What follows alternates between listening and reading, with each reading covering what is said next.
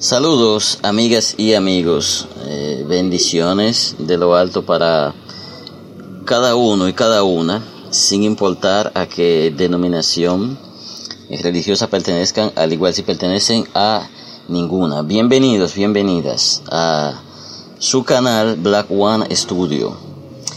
Eh, recordándole que se suscriban al canal, invitar a su gente a que se suscriban, compartan el material con todas las personas que ustedes conocen en sus redes sociales y denle un me gusta porque al darle me gusta nos está apoyando, significa que el algoritmo de YouTube está reconociendo que nuestro canal tiene valor, pues entonces se le dará más difusión.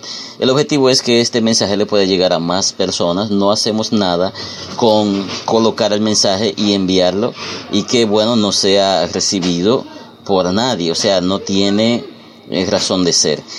Eh, bueno, así que comparta, dale me gusta y comente para que podamos juntos crecer. Si tiene un tema de sugerencia, también trabajamos en eso.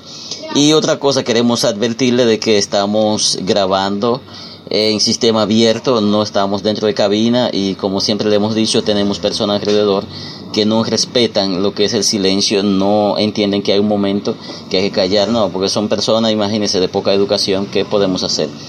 Eh, mientras tanto, más adelante sí tendremos una cabina cerrada donde podremos eh, hacer todo sin que haya ningún tipo de ruido molesto que interfiera con el mensaje. Lamentablemente yo en mi caso si escucho que alguien está grabando algo, pues yo hago silencio porque yo entiendo que eso hay que respetarlo, pero el mal educado al revés comienza a vociferar más fuerte para que su mala educada voz se escuche mediante la grabación, porque eso es tener poca vergüenza. Pero ¿qué vamos a hacer? El mundo es mundo, hay que dejarlo como está. En el día de hoy nosotros vamos a hablar acerca del feudalismo religioso que nos está empobreciendo. empobreciendo. El feudalismo religioso nos empobrece. ¿Por qué razón? Porque recuerden ustedes que el feudalismo inició a partir de los siglos eh, eh, estamos hablando del siglo, estamos hablando del siglo 9 hasta el siglo 15. O sea, permaneció mucho tiempo este feudalismo. No voy a entrar en detalle porque todo el que ha ido a la escuela y ha llegado por lo menos al octavo o algo así, pues debe de tener algo en memoria en cuanto al feudalismo y si ha escuchado eh, atentamente a algunos profesores, algunas maestras y maestros, pues se tiene una idea más o menos de lo que es el feudalismo. El feudalismo favoreció a la iglesia bastante y le sigue favoreciendo a la iglesia, tanto que hoy día no existe el feudalismo eh, directamente en su esencia, pero sí el feudalismo religioso sí existe. Y para ellos me voy a referir a la cuestión del famoso concordato que se firmó con un señor aquí que era dueño del país porque él no, no era el presidente, sino que se hizo dueño del país y lo manejó a su antojo, como que fue una herencia que sus padres le dejaron.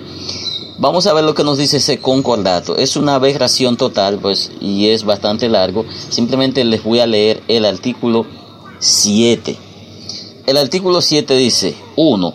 El gobierno dominicano se compromete a construir la iglesia catedral o prelaticia y los edificios adecuados que sirvan de habitación del obispo o prelado y de oficinas de la curia en las diócesis y prelaturas, bueno, ya ustedes saben, actualmente existentes, que no necesiten y en las que se establezcan en el futuro. Dos, además el gobierno asegura a la arquidiócesis de Santo Domingo y cada diócesis o prelatura actualmente existentes o que se erijan en el futuro una subvención mensual para los gastos de la administración y para las iglesias pobres.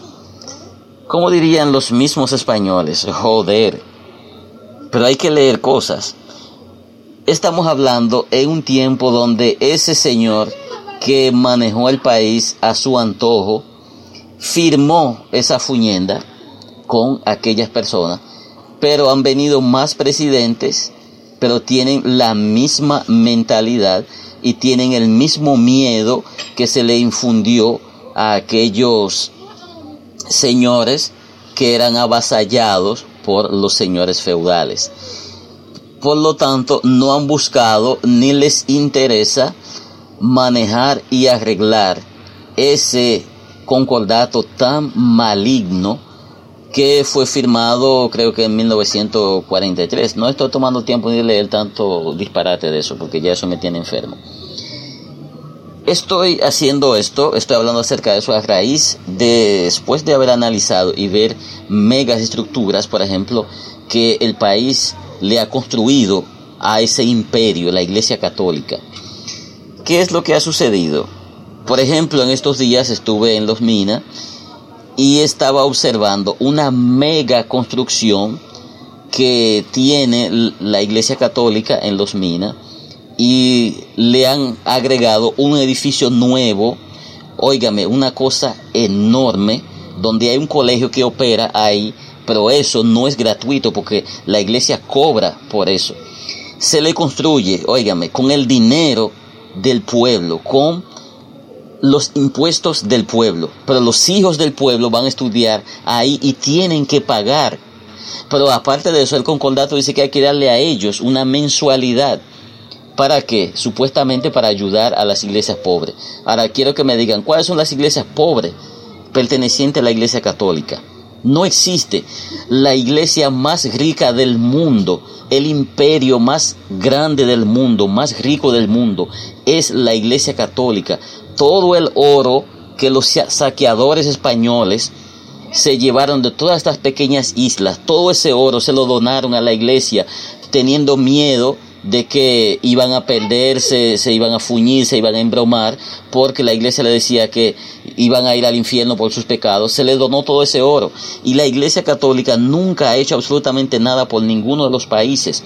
Por ejemplo, cuando hay una catástrofe, yo creo que alguien me diga, ¿cuándo ha escuchado que la iglesia católica ha enviado ni siquiera una menta para regalarle a aquellas personas que están en dificultad, sea por un huracán, sea por un terremoto. Nunca lo ha hecho la iglesia. Lo único que hace la iglesia es que dice, vamos a orar por esos países que están en dificultad, pero no sea tan desgraciado. Le robaste toda su riqueza, mataste a toda su población, pero aún así, desgraciado, tienes toda la fortuna y no le mandas absolutamente nada a aquellos que están en problema. Entonces, es la Iglesia Católica, lamentablemente, toda persona le tiene miedo a ese imperio, claro, es un imperio que tienen, si los que no han investigado la Iglesia Católica, la Iglesia Católica tiene una organización de espionaje más grande que la misma CIA, más grande que la KGB y más grande que cualquier otra organización, porque la Iglesia Católica es un imperio que opera prácticamente a nivel mundial. Ellos tienen asesinos y de todo, han silenciado gente por hablar acerca de ellos. Pues yo no tengo miedo a eso, porque yo tengo mi respaldo, tengo mi respaldo espiritual, por eso estoy hablando acerca de eso. Pero si perezco también, normal. La cuestión es decir la verdad. La Iglesia Católica es un imperio mafioso que le ha metido miedo al mundo a través de los siglos para mantener su riqueza, para saquear a los países. Pero lo peor del asunto es cuando el Papa visita a un país, ¿Ustedes creen que le lleva una bendición? No, le lleva una maldición a ese país porque hay que darle una jodida ofrenda y en dólares hay que darle esa ofrenda a ese desgraciado. Entonces, dice que es representante de Dios. Pues si es representante de Dios, pues entonces ese Dios es el mismo diablo. Porque supone que no puede ir a un país pobre, en vez de llevarle una ayuda, hay que pagarle, hay que darle una ofrenda a él. En dólares, ni siquiera en la moneda de ese país. O sea que es un saqueador. Ese es lo que va a los países a saquear lo poquito que hay. Entonces, todavía seguimos en el mismo feudalismo, pero muchas personas con miedo, ay, ay, ay, la iglesia, ay, que Dios, le que Dios lo mate, ya resuelto. Porque el problema es que la gente le tiene miedo a esa, esa palabrita, ah, que Dios lo va a condenar, que Dios lo va a matar, que Dios lo va a enviar al infierno. Pero por Dios, dígame algo que Dios pueda ser positivo. O sea que Dios lo único que sabe hacer es destruir, matar, mandar al infierno. Pero Dios no sabe resolver los problemas, no sabe eh, darle riqueza a esos países, no sabe evitar todos esos problemas. Entonces, si lo único que me dicen, ah, Dios te va a matar, Dios te va a hacer esto, pues yo lo sé. O sea que para Dios lo único que es fácil de hacer es matar y destruir. Y sin embargo, Él dice que quien mata y destruye es el diablo. Pues entonces yo no entiendo porque lo que más se propaga es que Dios nos va a matar, nos va a destruir, nos va a enviar al infierno. Pues entonces que no diga que es el diablo que vino a destruir. O sea que quien vino a destruir fue Dios que vino a destruir, según el mensaje de todas las iglesias. Dios fue que vino a destruir. Porque se supone que el único que vive amenazando al ser humano, que lo va a mandar al infierno, que lo va a destruir, que le va a romper la cabeza, que lo va a matar, que lo va a tullir, es Dios. Y yo no escucho que el diablo está diciendo nada de eso. Por ningún lado. Entonces, el mensaje hay que cambiarlo. Es un mensaje de miedo. Eso para meterle miedo a la gente, porque yo lo digo claro. Ah, que Dios me puede matar. Por eso yo lo sé, pero Él no es el Todopoderoso. Ahora, si ustedes me dicen que Dios puede resolver, ah, eso hay que analizarlo. Porque a través de los tiempos la pobreza ha crecido bastante y Dios no ha hecho nada eh, en contra de eso.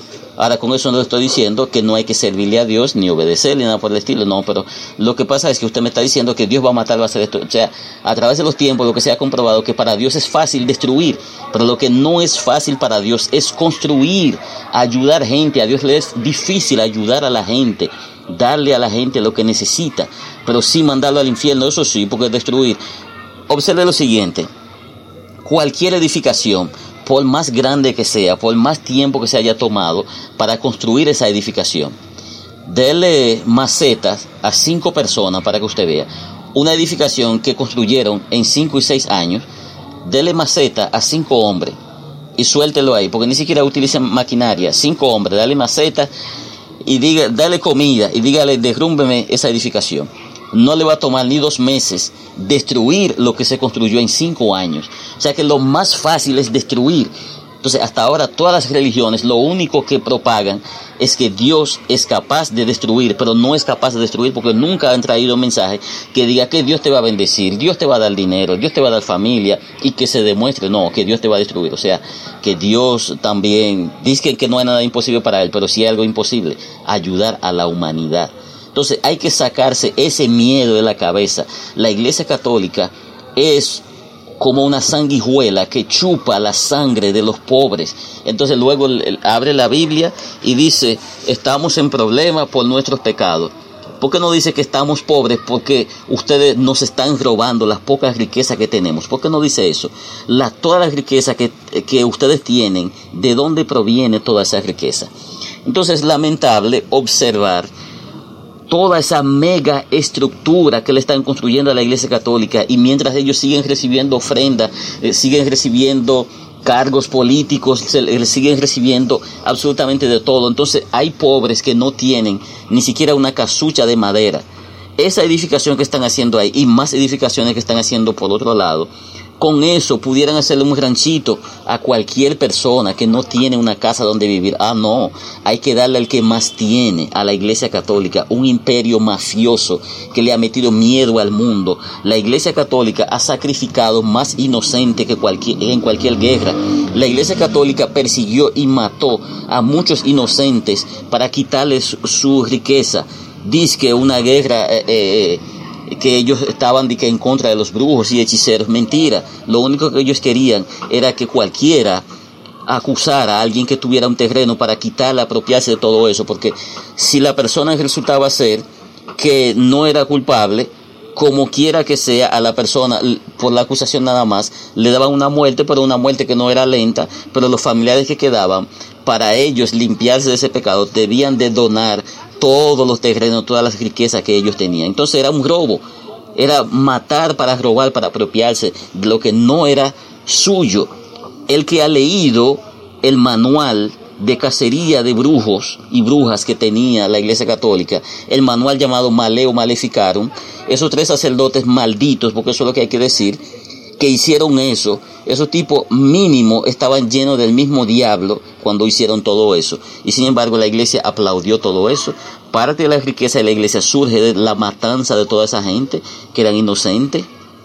Entonces, el feudalismo religioso no sigue empobreciendo, la iglesia sigue construyéndose con el impuesto del pueblo. Miren qué crisis estamos nosotros y mire cuántos millones están invirtiendo en edificaciones de la Iglesia Católica. La Iglesia Católica nunca ha aportado absolutamente nada a la sociedad que no sea hacer su misa y su cosa y hablar disparate y opinar los asuntos políticos.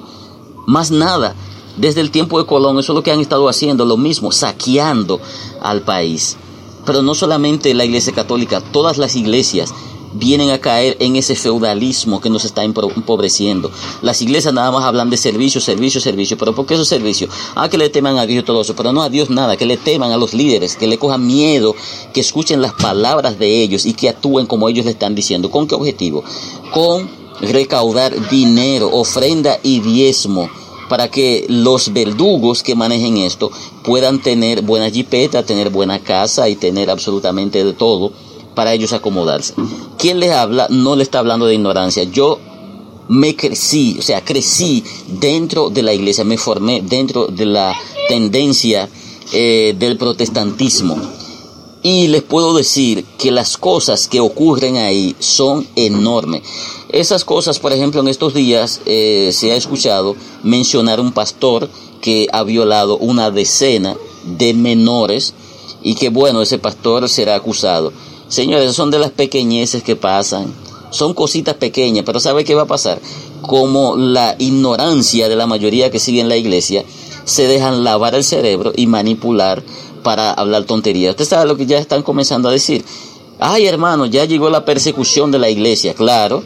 ¿Cuál es la persecución? Ya los desgraciados que han estado haciendo de todo dentro de la iglesia le está llegando su fin. Eso, esa es la persecución. Le está llegando a su fin de, un cuantos tigres, de unos cuantos tigres y bandidos que están en la iglesia y un grupo de bandidos que los protegen, que dicen, ay, cuidado con el ungido de Jehová. O sea que los miembros de la iglesia son ungidos del diablo. Entonces el pastor que hace y deshace de todo es el ungido de Jehová. Pero los miembros que son abusados por él, los miembros que son maltratados, engañados por él, eso no son ungidos de Dios, son ungidos del diablo. O sea, hay que dejar a ese desgraciado que siga avasallando y haciéndole daño a las personas.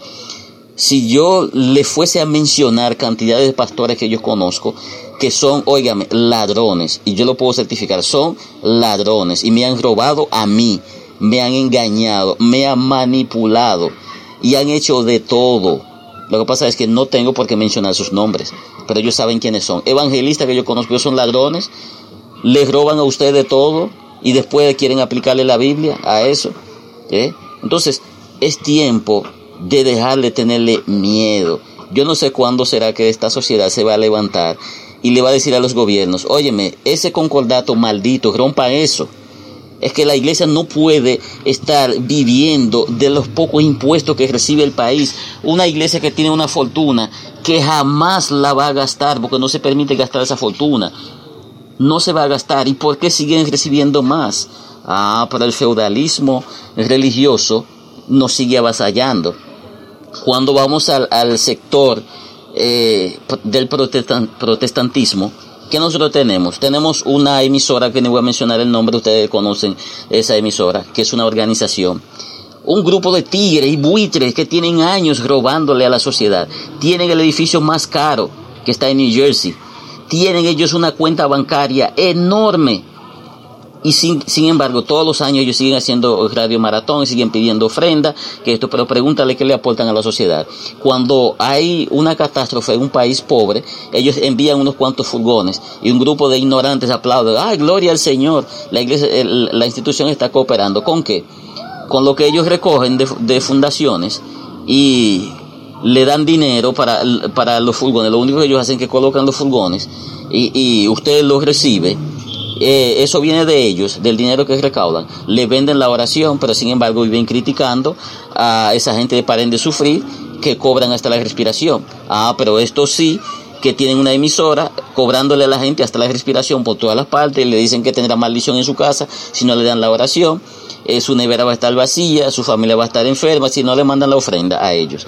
A esos saqueadores que lo están eh, lo están atracando a punta de, verso bíblico, esos no, ¿verdad? Porque esos son los, los ladrones santos, son los santos ladrones que están uno a la derecha uno a la izquierda de Jesucristo. Esos ladrones sí, esos son santos, no se puede mencionar.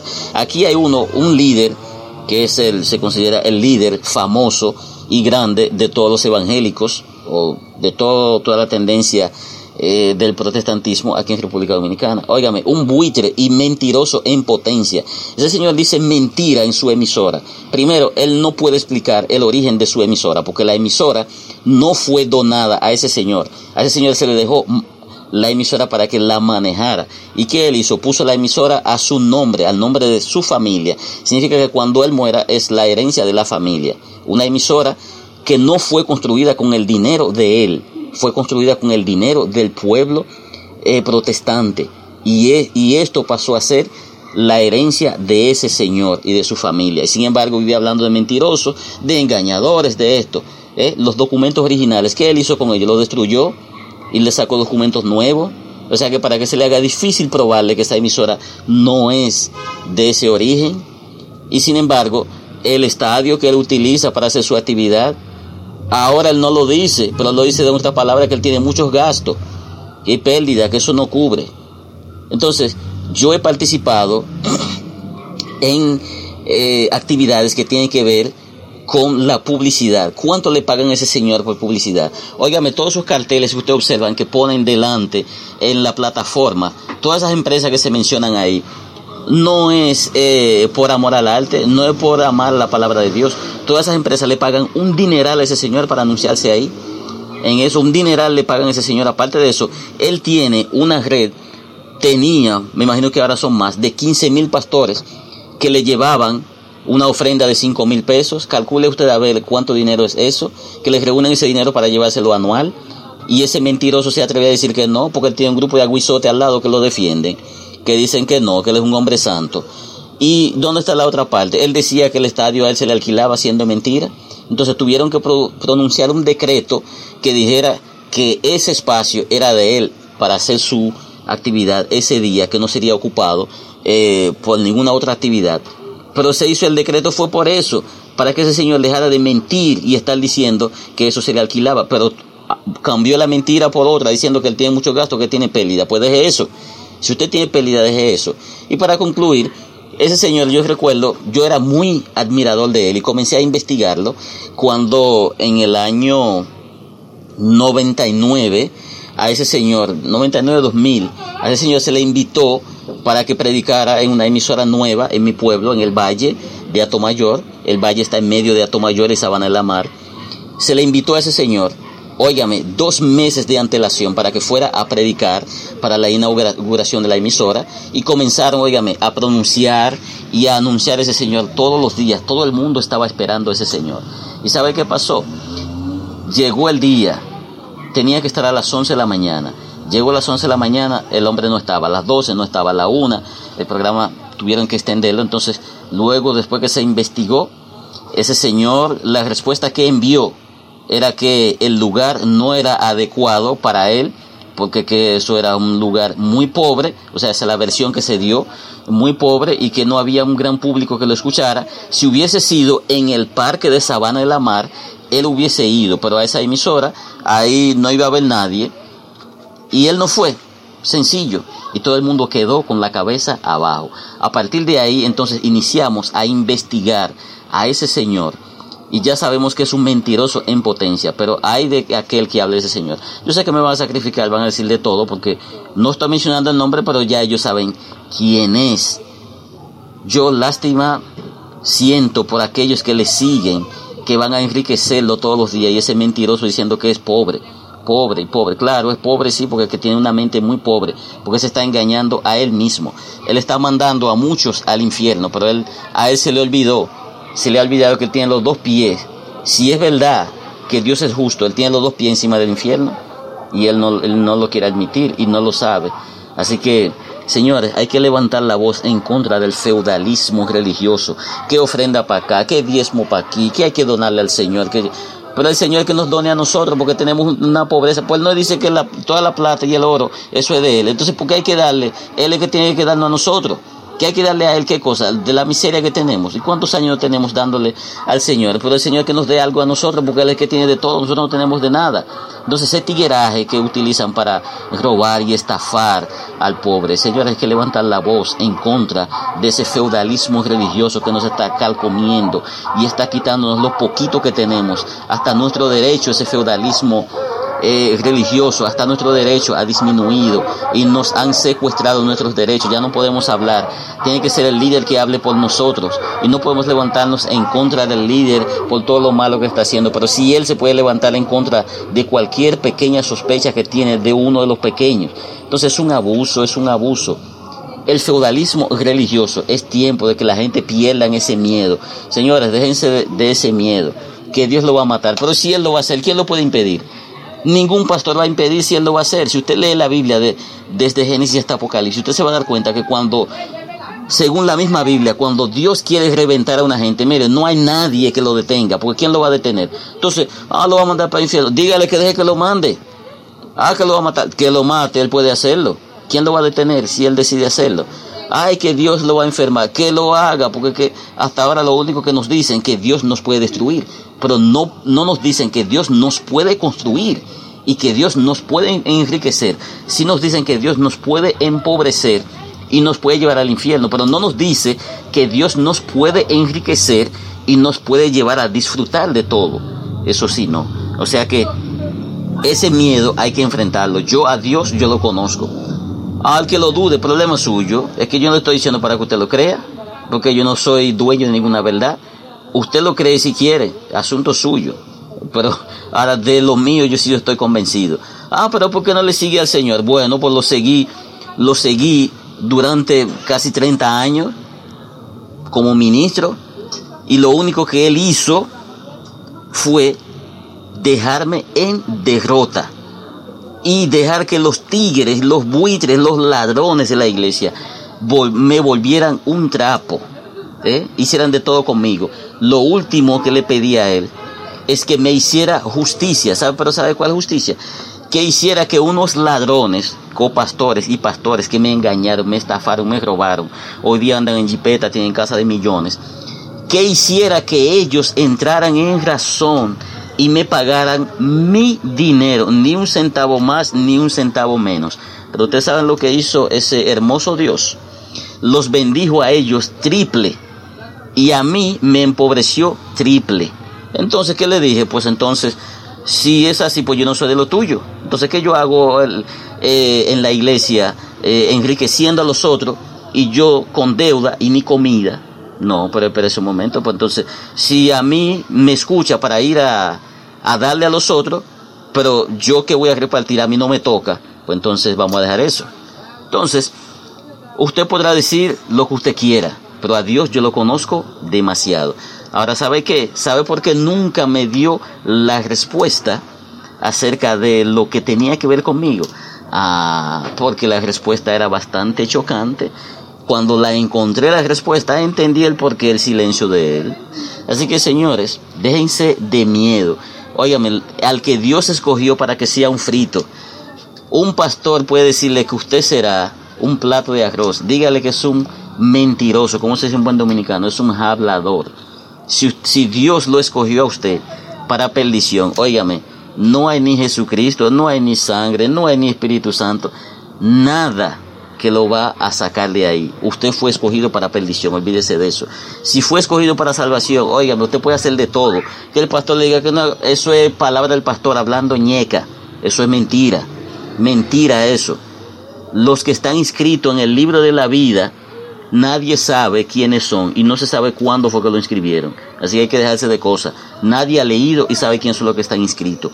Y la mayoría de los que están inscritos, para la sorpresa de muchos, no están dentro de la iglesia están fuera de la iglesia, porque para eso hay que interpretar el Apocalipsis desde su inicio, que está en el libro de Daniel, y leer muchos libros, no solamente la Biblia, leer con detenimiento, estudiar para entender esas cosas. Finalmente, recuerde, perder el miedo, hay que denunciar, hay que atacar ese bandidaje del feudalismo religioso que nos está empobreciendo, comiendo lo poquito que nos queda.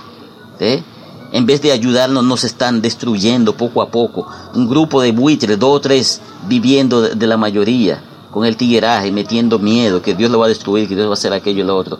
Mentira. Y si Él quiere destruirlo, que lo destruya, porque nadie lo va a detener si Él quiere hacerlo. Hay que dejarse de eso. Ha sido más que un placer conversar con ustedes y puede comentar todo lo que usted quiera. Usted puede estar de acuerdo, es un derecho que le corresponde. Está de acuerdo, también es un derecho que le corresponde. Usted quiere decir que yo soy un hijo del diablo, también yo lo acepto, porque el diablo debe tener hijos también. Eh, usted quiere decir que yo me voy a perder, bueno, pues gózate tú que te vas a salvar. Eh, que yo me voy para el infierno, pues gózate tú que te vas para la gloria, ya, tranquilo. Deje todo, deje que el mundo que corra. Así que nos escucharemos en otro episodio. Bye bye.